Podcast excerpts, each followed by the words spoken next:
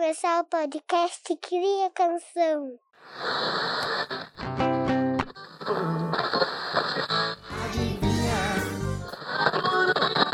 A gente pode atrair amor. Episódio 5 Quem é Cristina da Caru? Eu sou a professora Kathleen. Eu sou a Prof. Ede. E eu sou a Profiná. Nós, somos, as professoras do 1T3. Então, o nosso projeto começou assim. Eles estavam no momento de diversão deles, no momento que eles estavam livres, no pátio da escola, na parte do gramado. E, de maneira bem sutil e delicada, nós ficamos só observando eles. E eles começaram uma conversa.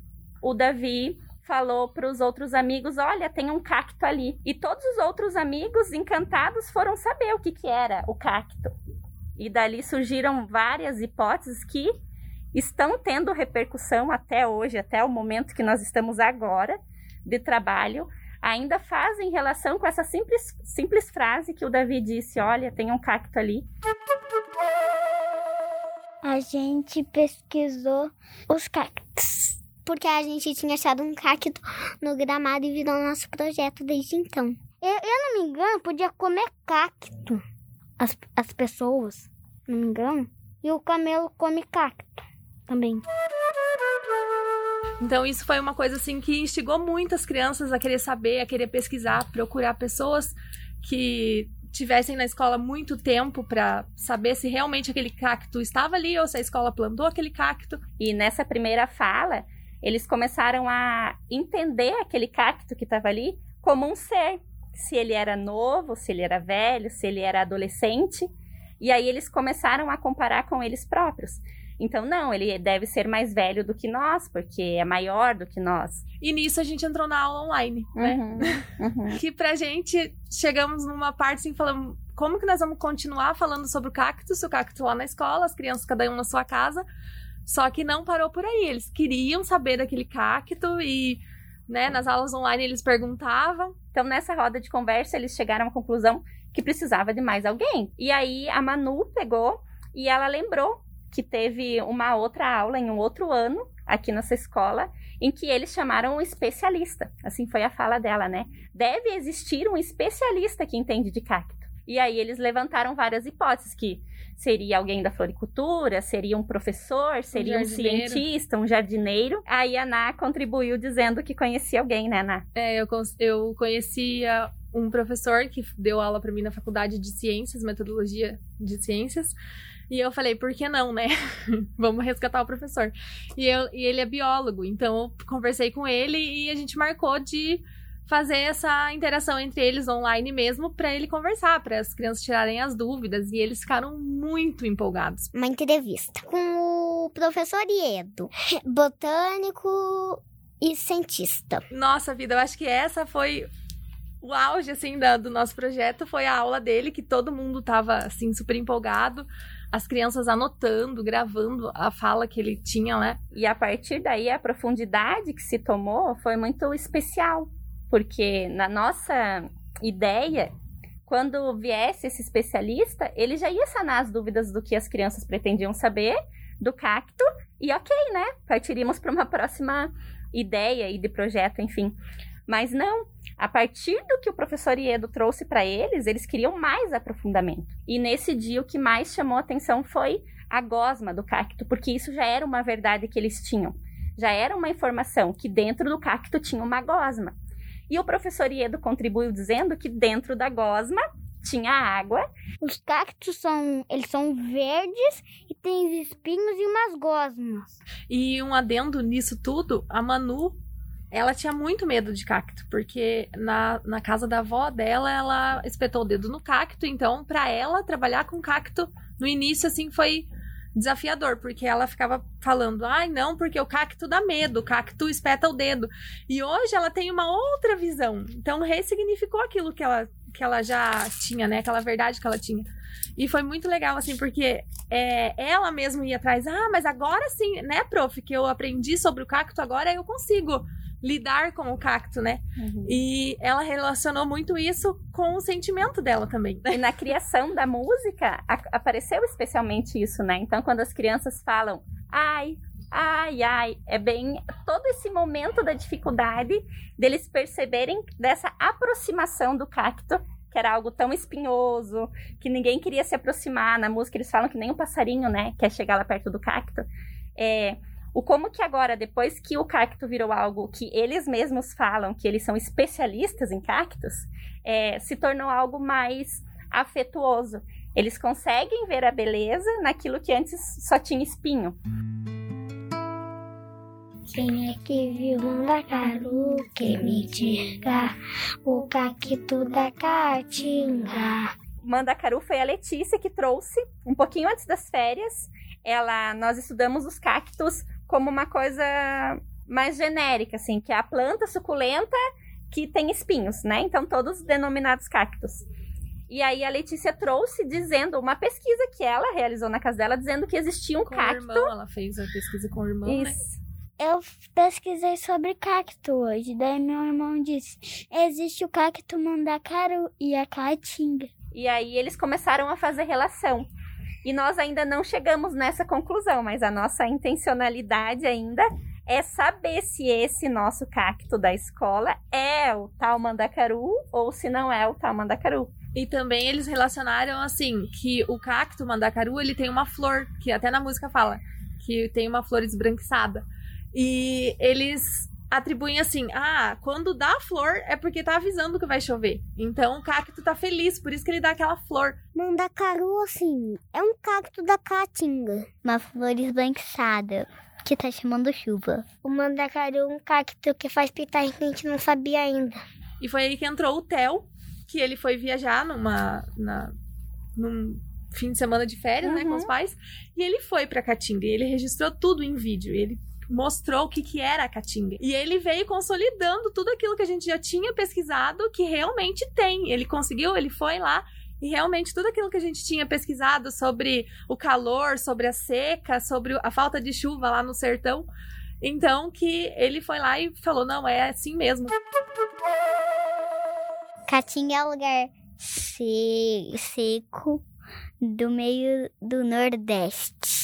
É no Brasil, só que lá no canto do Brasil, no cantinho, no Brasil. Do cantinho, no, no cantinho do meio, exatamente. E nós chegamos num, num gênero literário e cultural, né, que é o cordel.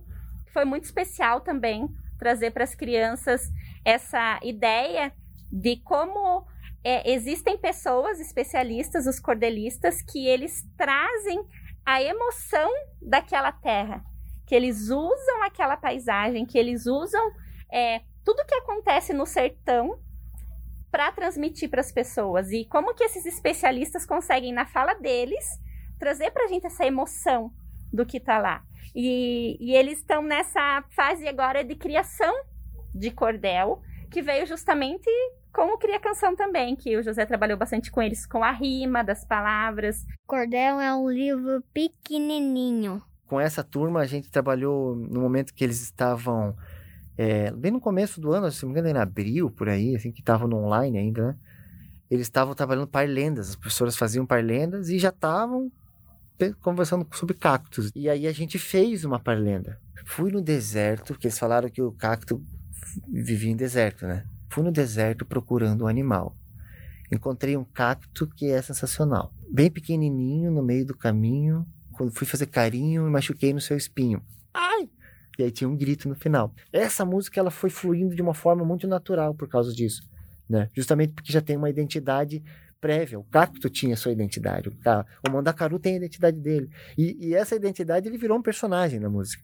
Né? As crianças improvisaram, falaram sobre isso, que né, como se ele fosse um personagem. Então, quando fomos fazer a, a música, a primeira coisa que eu fiz foi escutar a música com eles. Falei, olha, Mandacaru tem duas músicas que eu conheço que falam sobre Mandacaru, que falam Mandacaru e falam sobre Mandacaru.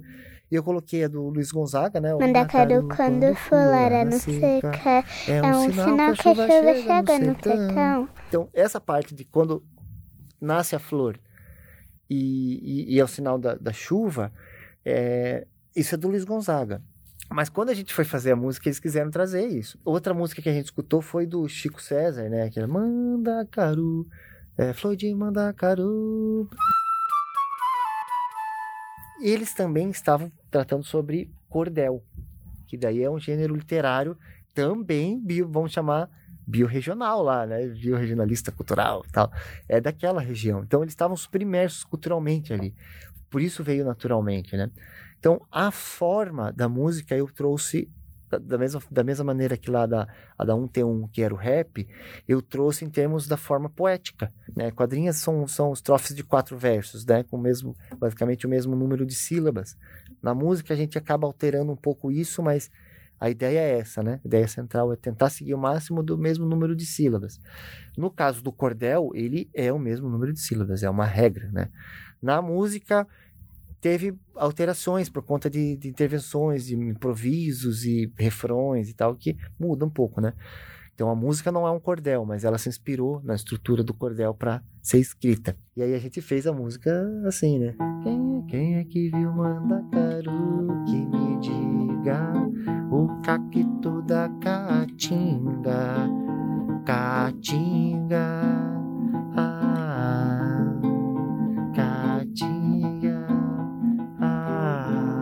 Era assim. Aí a professora, professor, será que não é legal de fazer o segundo A para baixo? O que ela quis dizer? Ela quis fazer assim, ó. Caatinga. Ah, caatinga. Ao contrário, né? Ah, que dá uma ideia de conclusão, né?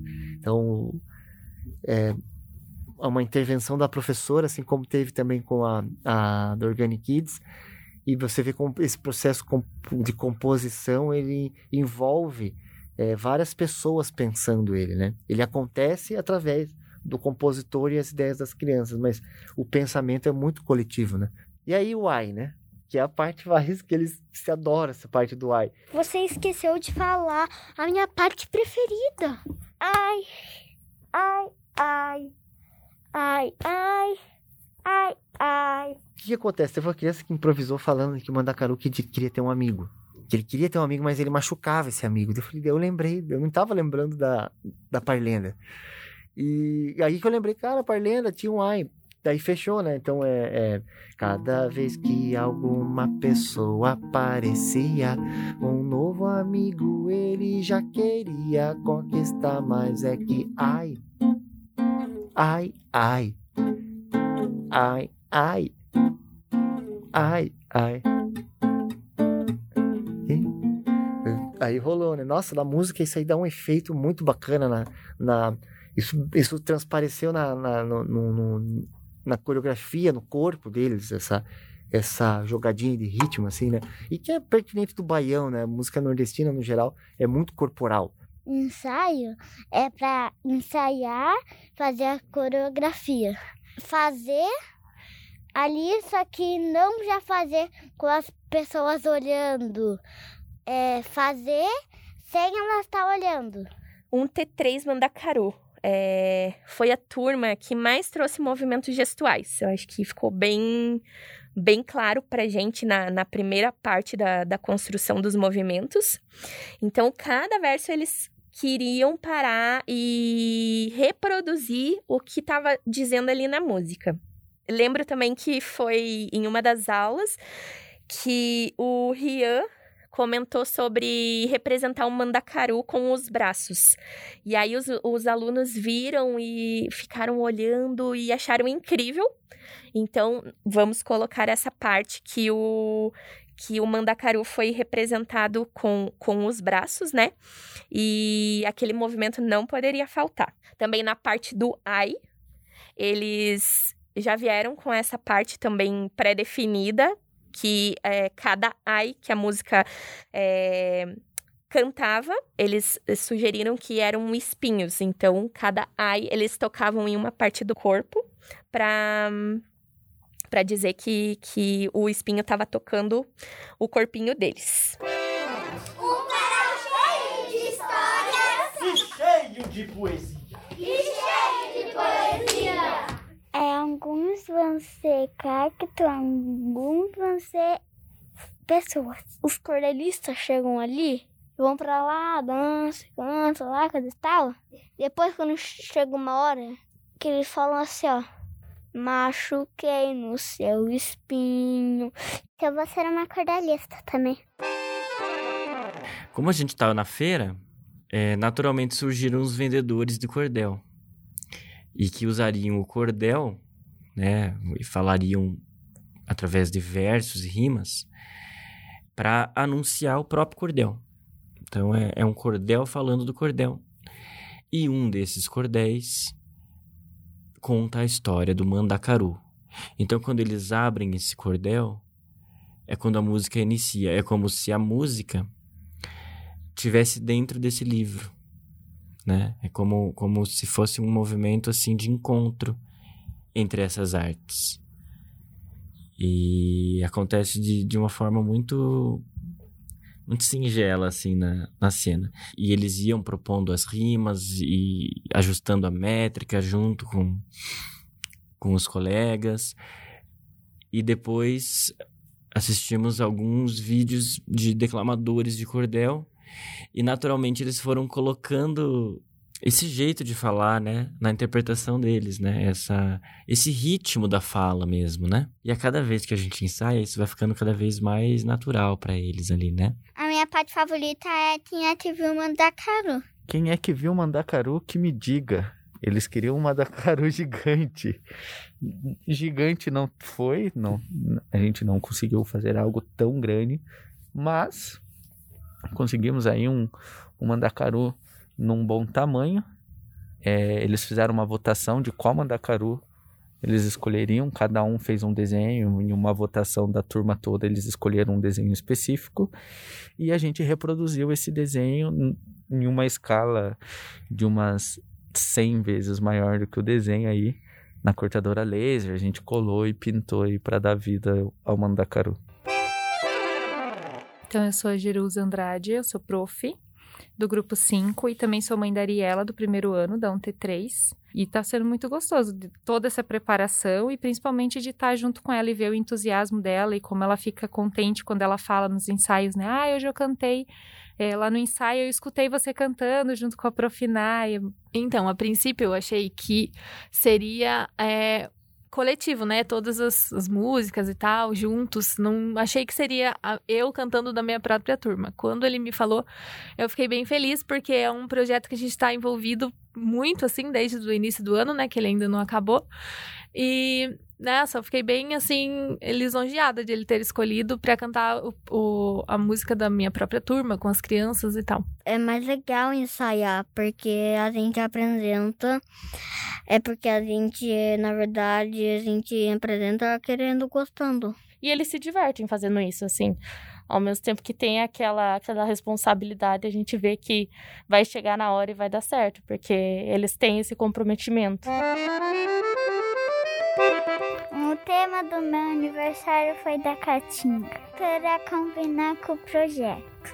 Legal, viajar pra Caatinga. Eu fiz um monte de desenhos, um monte de escritas. É sobre mandacaru, cacto, caatinga. Quando ele floresce a sua flor esbranquiçada, tá chamando chuva sua pétala espetada. Eu disse ai, ai, ai.